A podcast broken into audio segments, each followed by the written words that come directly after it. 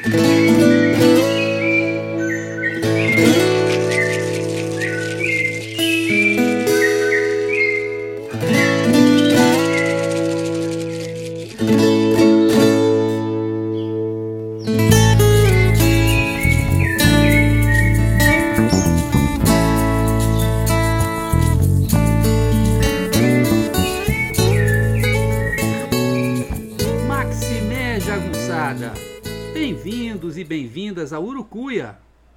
podcast feito para te ajudar a ler Grande Sertão Veredas e outras obras do nosso amado João Guimarães Rosa.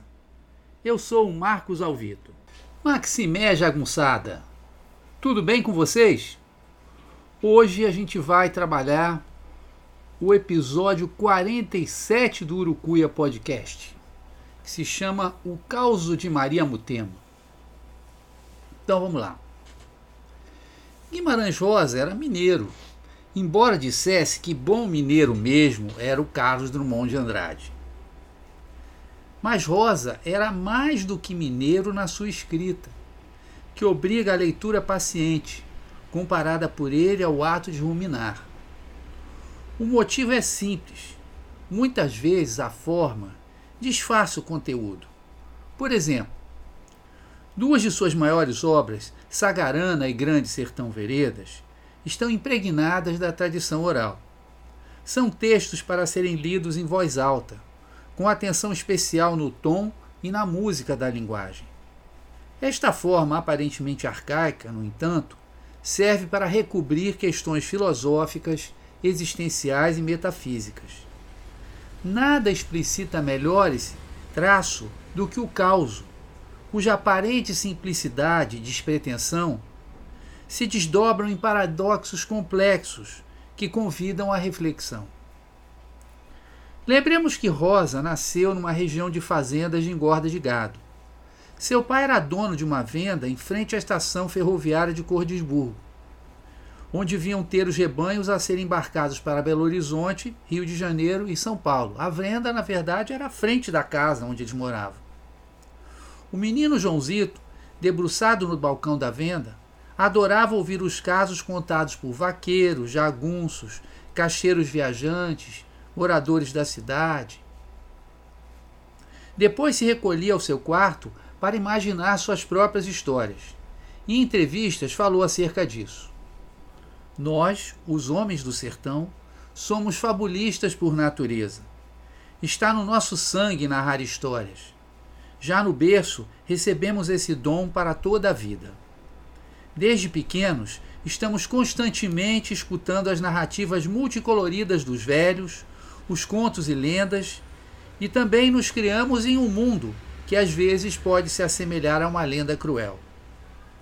Eu trazia sempre os ouvidos atentos, escutava tudo o que podia e comecei a transformar em lenda o ambiente que me rodeava porque este, em sua essência, era e continua sendo uma lenda. Depois, aos nove anos, o menino vai para Belo Horizonte estudar, se torna médico e, por fim, diplomata.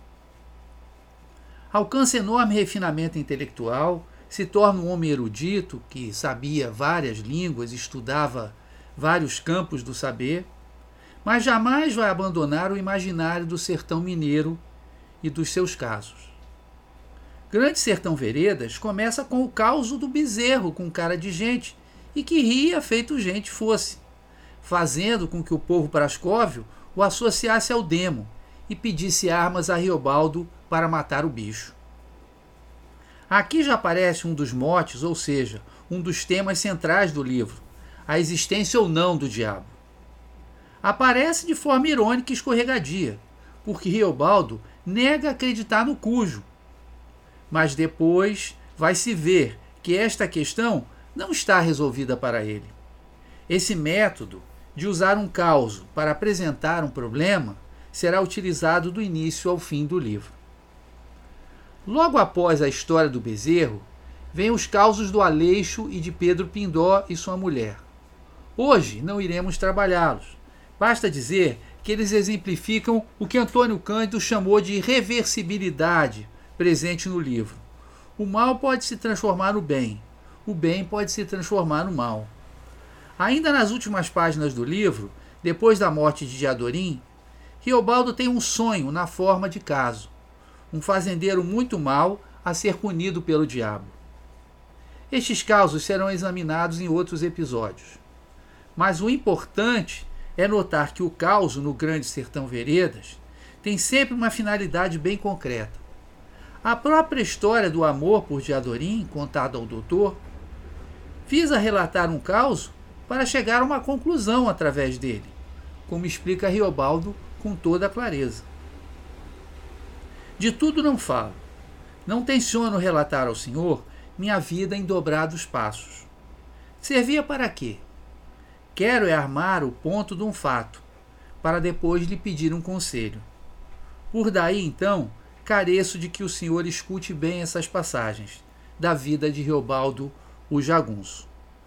Sendo assim, o Grande Sertão Veredas pode ser tomado como um enorme caos, contendo vários causos menores dentro dele. A moda do aedo homérico, Riobaldo costura diversos episódios para tecer a sua, sua narrativa. O caos é um momento privilegiado, porque através dele se delimita com clareza uma história que leva o leitor ou leitora a pensar. O caos mais longo do livro, com aproximadamente quatro páginas, é o caos de Maria Mutema. É ele que iremos analisar hoje. Primeiramente, vamos ao contexto em que ele é contado. Sob o comando do Hermógenes, lado a lado com aquele que lhe causava tanta repulsa, Riobaldo havia participado do seu primeiro fogo tocaieiro contra os homens de Zé Bebelo. A iniciativa dera errado e os sobreviventes haviam se reagrupado em um lugar chamado Cansanção. Lá Riobaldo lamenta a morte de dois companheiros, Garanço e Montes Clarence, que ele mesmo havia indicado para ficarem com ele e o Hermógenes durante a batalha. No acampamento, recebe uma notícia que o abala muitíssimo. A que Diadorim fora ferido na perna. Corroído pelo sentimento de culpa e preocupado com Diadorim, Riobaldo vai dormir. Desperta sobressaltado com a mão no rifle, como se estivesse havendo um ataque. Vê que está tudo em paz e volta a pegar no sono, mas acorda três vezes seguidas, o que toma como um agouro, como um sinal de que algo ruim estava para acontecer. Conversa então com Joe Bexiguento, um jagunço mais experiente, que explica a Riobaldo que aquilo não era aviso, e sim um ranço nervoso proveniente do tiroteio, do forte fogo ocorrido durante o conflito com os bebelos. Em seguida, Riobaldo questiona o companheiro. Deus estava com eles? Podia estar? Joe não vê problema algum. Deus a gente respeita. O demônio se esconjura e aparta. Riobaldo não quer cada coisa em seu lugar bem separada, todos os pastos demarcados. Bem separado do mal, Deus de um lado e o diabo do outro. Reclama que este mundo é muito misturado. É neste momento, sob este mote do bem versus mal, de Deus contra o diabo, que João Bexiguento conta o caso de Maria Mutema. Primeiro vou ler o caso, para depois comentar. Portanto, como diz Geobaldo, Joe contava casos. Contou. Caso que se passou no sertão Jequitinhão, no arraial de São João Leão, perto da casa dele, Joe. Causo de Maria Mutema e do Padre Ponte. Aqui eu tenho que chamar a atenção para um ponto. Vocês vão ouvir agora. Eu lendo esse caso, para esse caso, para minha turma, né? para o bando de Adorim que está lendo comigo o Grande Sertão Veredas. Então, nós, nós numeramos o livro para facilitar, já que cada um tem uma edição diferente. Então, quando eu quero mencionar um trecho, eu, eu falo do número do passo, como eu chamo, tá? porque a gente está caminhando no livro. Vocês vão ouvir então o caso da Maria Mutema, mas eu vou dizendo também é, o número dos passos, tá? Não se assustem com isso, é porque foi uma gravação para a turma de, do bando de Adorim, tá ok? Então, vai lá o caos da Maria Mutema agora. Boa noite, querido bando de Adorim. Vamos continuar nossa caminhada, nossa, nossa leitura, nosso desfrute da obra do, do Guimarães. Né? Hoje eu também não vejo necessidade de 323. Naquele lugar existia uma mulher, por nome Maria Mutema. Pessoa igual às outras, sem nenhuma diversidade. Uma noite, o marido dela morreu. Amanheceu morto de madrugada. Maria Mutema chamou por socorro, reuniu todos os mais vizinhos. O arraial era pequeno, todos vieram certificar. Sinal nenhum não se viu.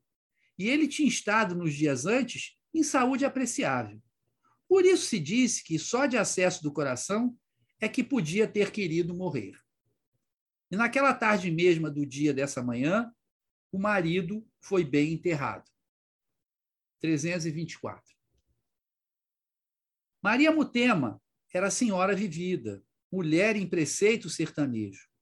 Se sentiu, foi em si. Se sofreu muito, não disse. Guardou a dor sem demonstração. Mas isso lá é regra. Entre gente que se diga, pelo visto, a ninguém chamou atenção. O que deu em nota foi outra coisa.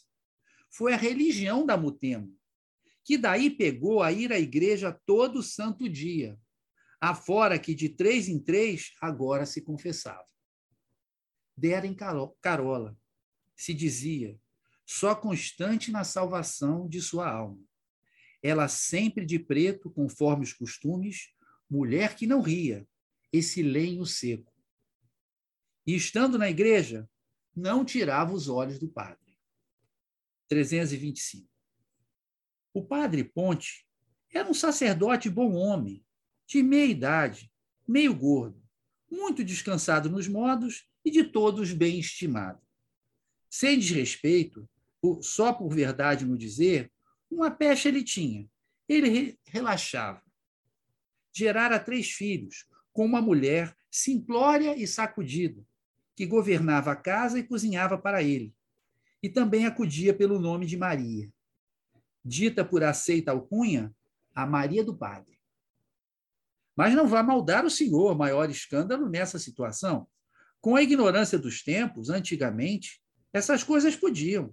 Todo mundo achava trivial. Os filhos, bem criados e bonitinhos, eram os meninos da Maria do Padre. E em tudo mais, o padre Ponte era um vigário de mão cheia, cumpridor e caridoso, pregando com muita virtude seu sermão e atendendo em qualquer hora do dia ou da noite, para levar aos voceiros o conforto da Santa Hóstia do Senhor ou dos Santos Olhos. 326. Mas o que logo se soube, e disso se falou, era em duas partes. Que a Maria Mutema tivesse tantos pecados para de três em três dias necessitar de penitência de coração e boca. E que o padre Ponte, visível, tirasse desgosto de prestar a ela pai ouvido naquele sacramento. Que entre dois, só dois se passa, e tem de ser por ferro de tanto segredo resguardado. Contavam mesmo que das primeiras vezes o povo percebia que o padre ralhava com ela, terrível, no confessionário. Mas a Maria Mutema se desajoelhava de lá, de olhos baixos, com tanta humildade serena, que uma santa padecedora mais parecia. Daí, aos três dias, retornava. E se viu bem que Padre Ponte, todas as vezes, fazia uma cara de verdadeiro sofrimento e temor, no ter de ir a Junjo, forçado, escutar a Mutema. Ia, porque confissão clamada não se nega. Mas ia a poder de ser padre, e não de ser só homem, como nós. 327.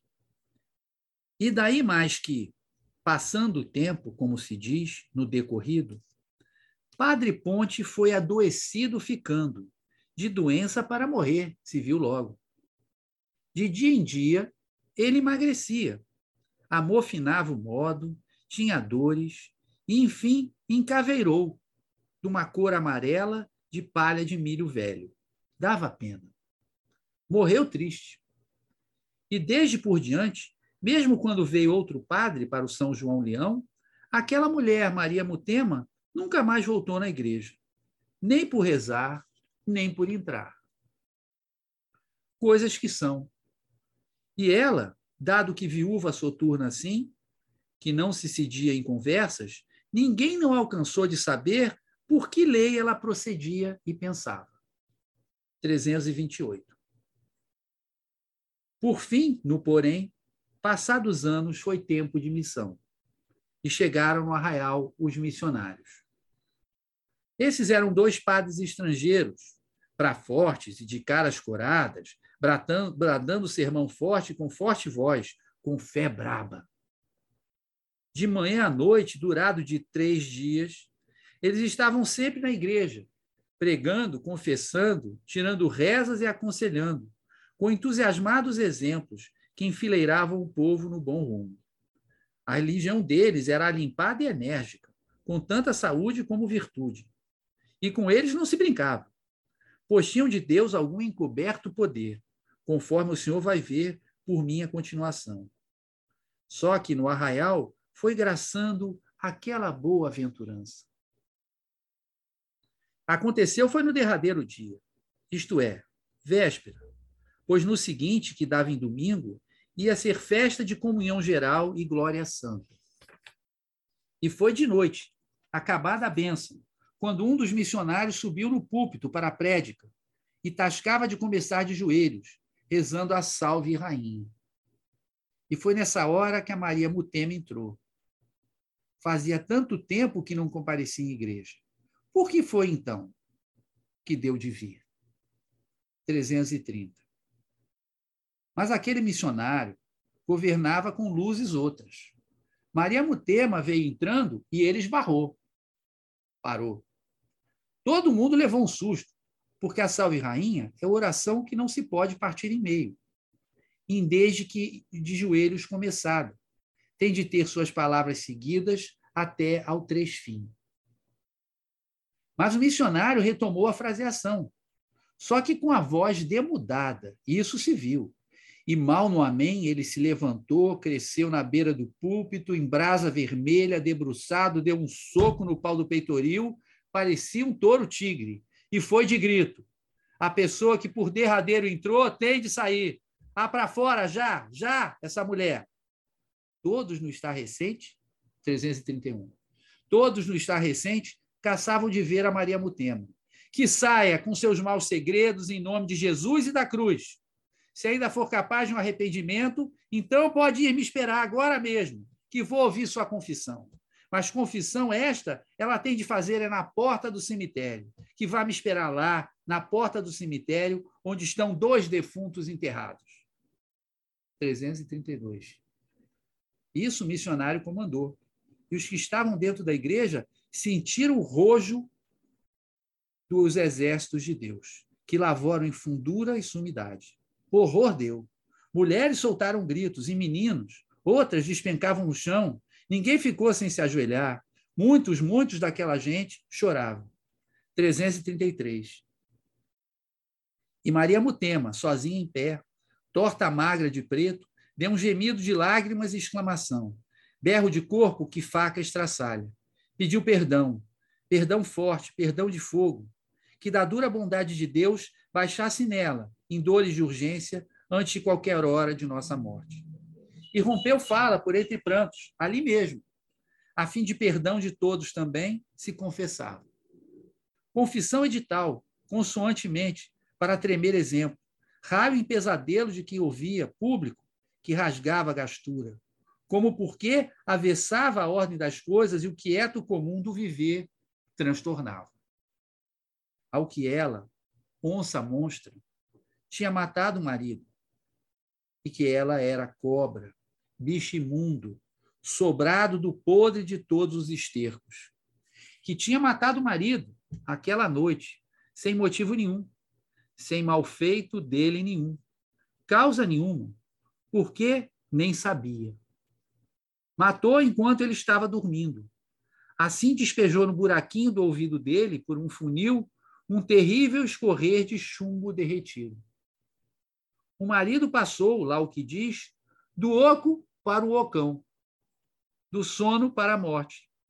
E lesão no buraco do ouvido dele, ninguém não foi ver, não se notou. E depois, por enjoar do padre Ponte, também sem ter queixa nem razão, Amargável mentiu no confessionário. Disse, afirmou que tinha matado o marido por causa dele, padre Ponte, porque dele gostava em fogo de amores e queria ser concubina Amásia. Tudo era mentira. Ela não queria nem gostava. Mas, com ver o padre em justa zanga, ela disso tomou gosto. E era um prazer de cão, que aumentava de cada vez, pelo que ele não estava em poder de se defender de modo nenhum. Era um homem manso, pobre coitado e padre. Todo o tempo ela vinha em igreja, confirmava o falso, mas declarava edificar o mal. E daí, até que o padre Ponte, de desgosto, adoeceu e morreu em desespero calado. Tudo crime, e ela tinha feito. E agora implorava o perdão de Deus aos uivos, se esguedelhando, descabelando, torcendo as mãos, depois as mãos no alto ela levantava. 334. Mas o missionário no púlpito entoou grande o bendito louvado seja. E enquanto cantando mesmo, fazia os gestos para as mulheres todas saírem da igreja, deixando lá só os homens, porque a derradeira pregação de cada noite era mesmo sempre para os ouvintes senhores homens, como conforme. E no outro dia, domingo, 335. E no outro dia, domingo do Senhor, o arraial ilustrado com arcos e cordas de bandeirolas e espoco de festa, foguetes muitos, missa cantada, procissão, mas todo mundo só pensava naquilo. Maria Mutema, recolhida provisória presa na casa de escola, não comia, não sossegava, sempre de joelhos, clamando seu remorso, pedia perdão e castigo, e que todos viessem para cuspir em sua cara e dar bordoadas. Que ela exclamava, tudo isso merecia. No meio tempo, desenterraram da cova os ossos do marido. Se conta que a gente sacolejava a caveira e a bola de chumbo sacudia lá dentro, até tinia. Tanto por obra de Maria Mutema. Mas ela ficou no São João Leão ainda por mais de semana. Os missionários tinham ido embora veio autoridade, delegado e praças, levaram a Mutema para a culpa e júri, na cadeia de Araçuaí. Só que, nos dias em que ainda esteve, o povo perdoou. Vinham dar a ela palavras de consolo e juntos rezarem. Trouxeram a Maria do Padre e os meninos da Maria do Padre para perdoarem também.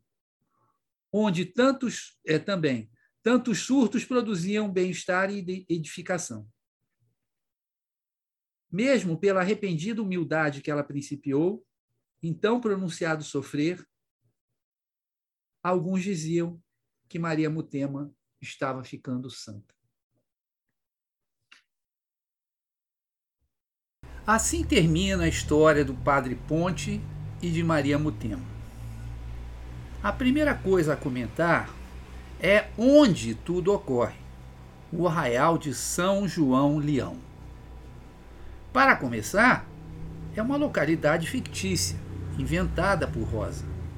A sonoridade é forte, com três palavras terminadas em ão, que é um sufixo aumentativo e, como tal, tende ao masculino.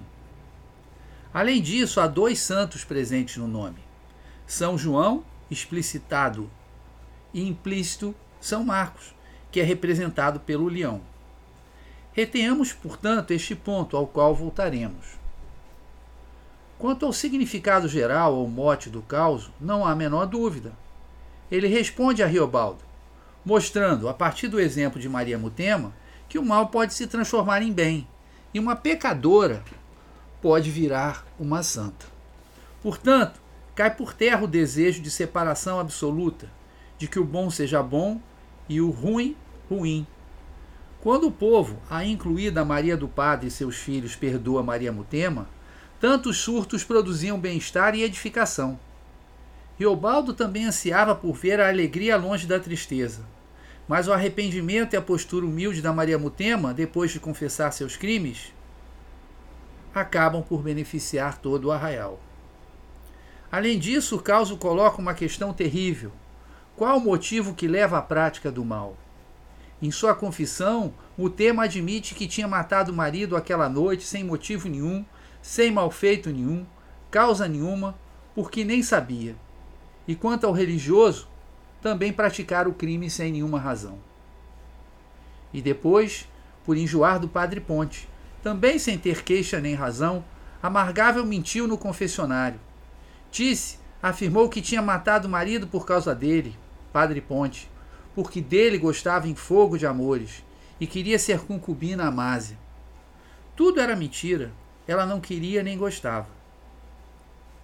No que diz respeito ao pároco, houve um agravante. Ela desfrutou do sofrimento que a ele impôs. Mas com ver o padre em justa zanga, ela disso tomou gosto, e era um prazer de cão, que aumentava de cada vez, pelo que ele não estava em poder de se defender de modo nenhum. Era um homem manso, pobre coitado e padre. Essa questão no prazer, na prática do mal, percorre todo o livro. Aparece nos causos do início da obra, já mencionados aqui, e tem até uma figura que simboliza isso, o Hermógenes. Não espanta, portanto, que esteja presente no caos da Maria Mutema. Há mais, todavia, muito mais a ser analisado. O nome mutema vem do latim mutus, indicando a mudez habitual e esperada de uma mulher em preceito sertanejo. Maria Mutema parecia observar com rigor a tradição do luto e da descrição feminina. Ela sempre de preto, conforme os costumes, mulher que não ria, esse lenho seco. Não falava com ninguém, e sua voz só era ouvida pelo padre, ou seja, em segredo. Em uma sociedade patriarcal, o comportamento feminino está sob vigilância cerrada. Qualquer excesso, inclusive verbal, é registrado e condenado. Maria Mutema, valendo-se das regras deste patriarcado, a todos enganava. Parecia viúva dedicada, encerrada no luto, embora tivesse assassinado o marido. As suas frequentes idas ao confessionário, por outro lado, embora causassem estranheza, podiam passar por excesso de zelo religioso, mas serviam para envenenar até a morte a consciência do padre Ponte. Contradizendo um mundo em que as mulheres só cabia ouvir e obedecer, cometeram os dois homicídios através do ouvido de suas vítimas.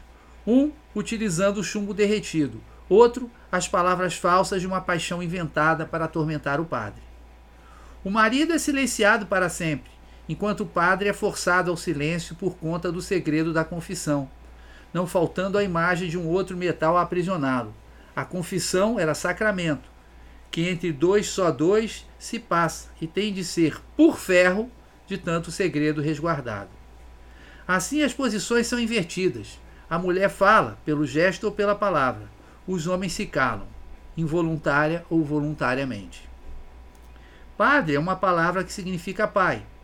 Isso é reforçado pelo trecho em que se diz: O padre Ponte tirasse visível desgosto de prestar a ela pai ouvido naquele sacramento. É o pai ouvido que é penetrado pelas palavras insidiosas da mutema, pois o padre, na verdade, era um pecador, por mais que fosse tolerado e até bem aceito na comunidade. Afinal, ele era casado com a Maria do Padre e com ela tinha três filhos. É a famosa hipocrisia da sociedade patriarcal. Aos homens se permitem coisas que às mulheres não se permitem. Essa outra Maria, que forma par com a Mutema, não tem propriamente nome, Pois Maria pode significar uma mulher, uma Maria qualquer, e ela é do padre. Empregada na casa do pároco, que possibilidade teria essa Maria de não ceder aos desejos do padre? Maria Mutema é o outro extremo, mulher que pelo nome deveria ser muda, mas que cala ao pai marido e ao pai padre. Por isso o padre é uma ponte entre as duas Marias. O padre ponte representa um elo fraco do poder patriarcal brecha aproveitada pela Mutema, mesmo que inconscientemente. Embora fosse cumpridor dos seus deveres de pároco, era em todo o resto mediano, de meia idade, meio gordo, muito descansado nos modos, como a gente já viu, ele era um homem manso. Sem falar na coabitação com a sua Maria. Passam-se anos depois da sua morte até que chegam os missionários. Nessa hora o jogo vai virar e a situação da Maria Mutema irá transformar-se. Lembra-se do São João Leão com seu par de santos? Os missionários também são dois. Estrangeiros não comungam do ambiente cultural que aceitava que o padre fosse relaxado. Essas coisas podiam, todo mundo achava trivial. A mediania do padre Ponte, que na sua fraqueza nada pudera contra Mutema, contrasta com o vício, a juventude e o poder do par de missionários. Para fortes e de caras coradas, bradando sermão, sermão forte, com forte voz, com fé braba. Desencadeiam uma ofensiva espiritual. De manhã à noite, durado de três dias, eles estavam sempre na igreja, pregando, confessando, tirando rezas e aconselhando com entusiasmados exemplos que enfileiravam o povo no bom rumo. Ao contrário do padre descansado e pecador, apesar de bom homem, o qual cumpria com zelo suas obrigações e nada mais, os dois missionários chegam armados do poder de Deus. A religião deles era alimpada e enérgica, com tanta saúde como virtude, e com eles não se brincava, pois tinham de Deus algum encoberto poder, conforme o Senhor vai ver por minha continuação. Eles encarnam uma batalha entre o bem e o mal, e o bem começa a vencer. Só que no arraial foi graçando aquela boa bem-aventurança. A batalha contra o mal, contra o pecado, teria sua epifania no domingo, ia ser festa de comunhão geral e glória santa. Ou seja, representaria o momento de celebrar a vitória de Deus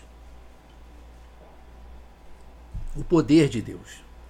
Na véspera, com a população reunida na igreja, um dos missionários no púlpito, antes de fazer a prédica, antes de dirigir seu discurso de pregador, estava de joelhos, rezando a Salve Rainha.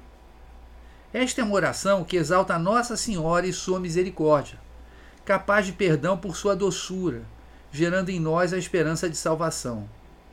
É um elogio a uma virtude vista como feminina, própria de uma mãe. Salve, Rainha, Mãe de Misericórdia, vida, doçura e esperança nossa, salve. A vós bradamos os degredados filhos de Eva. A vós suspiramos, gemendo e chorando neste vale de lágrimas. Eia, pois, advogada nossa, esses vossos olhos misericordiosos a nós voltei, volvei. E é exatamente neste momento que a Maria Mutema reaparece na igreja depois de muito tempo ausente. Logo ela, que havia rompido com o papel passivo esperado da mulher em seu duplo ataque ao patriarcado, logo ela, que era um lenho seco sem nenhuma doçura e sem nenhuma misericórdia. Era quase um desafio, ao qual o missionário, que governava com luzes outras, responde com a ferocidade de um animal atacado. Interrompe a oração o que não poderia ser feito no caso da Salve Rainha, retoma a reza com outra voz e soca o pau do peitoril feito um touro tigre. E logo em seguida enxota a mulher que havia acabado de entrar, no caso a Maria Mutema. Ordena que saia da igreja em nome de Jesus e da cruz, e que vai esperá-lo para se confessar, se ainda for capaz de um arrependimento, na porta do cemitério, onde estavam dois defuntos mortos, mortos por ela. Diante da força da palavra profética e desse vigor religioso demonstrado pelo missionário, os que estavam dentro da igreja sentiram o rojo dos exércitos de Deus, levando as mulheres a soltar gritos, outras a despencar no chão e todos a se ajoelharem, enquanto muitos choravam. Era de se esperar que a Mutema obedecesse ao comando do religioso. Mas não é isso que ocorre. Ela não se dirige ao cemitério e não confessa individualmente, somente para o missionário. Depois de dar um gemido de lágrimas e exclamação, berro de corpo que faca estraçalha, pede perdão e punição da parte de Deus. Em seguida, em prantos, se confessa em público, diante de todos, pois a todos também pede perdão. Suas palavras eram raio em pesadelo de quem ouvia, porque avessava a ordem das coisas e o quieto comum do viver transtornava. O patriarcalismo fora virado de ponta cabeça, e aquela mulher, pessoa igual às outras, sem nenhuma diversidade, fora capaz de atos monstruosos que ela admitia ter perpetrado sem nenhum motivo. Como lembramos, matou o marido sem motivo nenhum, sem mal feito dele nenhum, e atormentou o padre Ponte até a morte, também sem ter queixa nem razão, inventando um falso desejo para edificar o mal. Os pacatos habitantes do arraial se viam agora diante da mais pura expressão do mal. Mas agora, Maria Mutema implorava o perdão de Deus aos uivos, se esguedelhando, torcendo as mãos. Depois as mãos no alto ela levantava.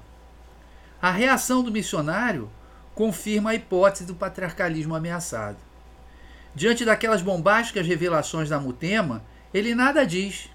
Apenas entoa uma oração que, ao contrário da salva rainha, exalta o Criador como Pai. Sai a mãe, entra o Pai. O bendito e louvado seja o Pai nosso Criador. O Pai nosso Criador.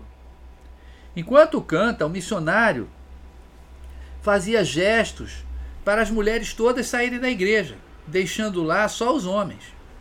Pois a última pregação da noite era dirigida somente a eles. E de nada adianta o desprezo que ele votou a Mutema, pois no dia seguinte, que era para ser o domingo de júbilo, a população só pensava naquela, que encerrada na casa de escola, talvez um símbolo de aprendizagem, ajoelhada e sem comer, vivia clamando seu remorso, pedia perdão e castigo, e que todos viessem para cuspir em sua cara e dar bordoadas, dizendo-se disso merecedora. Depois de mais de uma semana, ela é levada por delegado e praças para a cadeia de Araçuaí, enquanto os missionários já tinham ido embora. Mas antes disso, o povo a perdoa, reza junto com ela e a consola. Até a Maria do Padre, com seus três meninos, aparece para dar seu perdão. E da mesma forma que a forte pregação dos missionários trazia bem-estar, o arrependimento da Mutema e o perdão do povo também trouxeram. O mal pode se transformar em bem.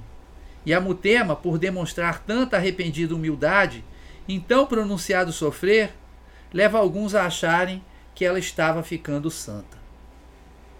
Qual é, afinal, a resposta que João Bexiguento está dando ao contar este caos a Riobaldo?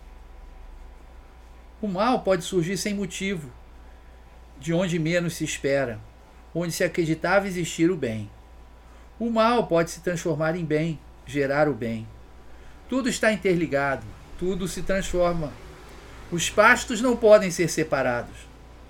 Nas próprias palavras do broeiro peludo do Jequitinhonha, o Jou Bexiguento, quem é que pode ir divulgar o corisco de raio do borro da chuva no grosso das nuvens altas? Esse foi o episódio 47 do Urucuia Podcast, o caos de Maria Mutema. Espero que vocês tenham gostado. Todo mundo aprecia esse caos, é o maior caos do Grande Sertão, é um caos muito, muito interessante. A Fortuna Crítica tem escrito dezenas e dezenas de de artigos sobre, sobre ele, né? E espero que tenha sido bacana escutar então esse episódio 47. É isso, pessoal. Vou deixar vocês agora com a nossa música tema lindíssima Acordais, do meu querido amigo Delfim, também chamado na certidão de nascimento de Alex Rocha, né? E da cantora de voz de voz cristalina, já está dizendo que o nome dela é Joyce, né? Da cantora de voz cristalina, Joyce Carvalhais. É isso. Valeu, pessoal.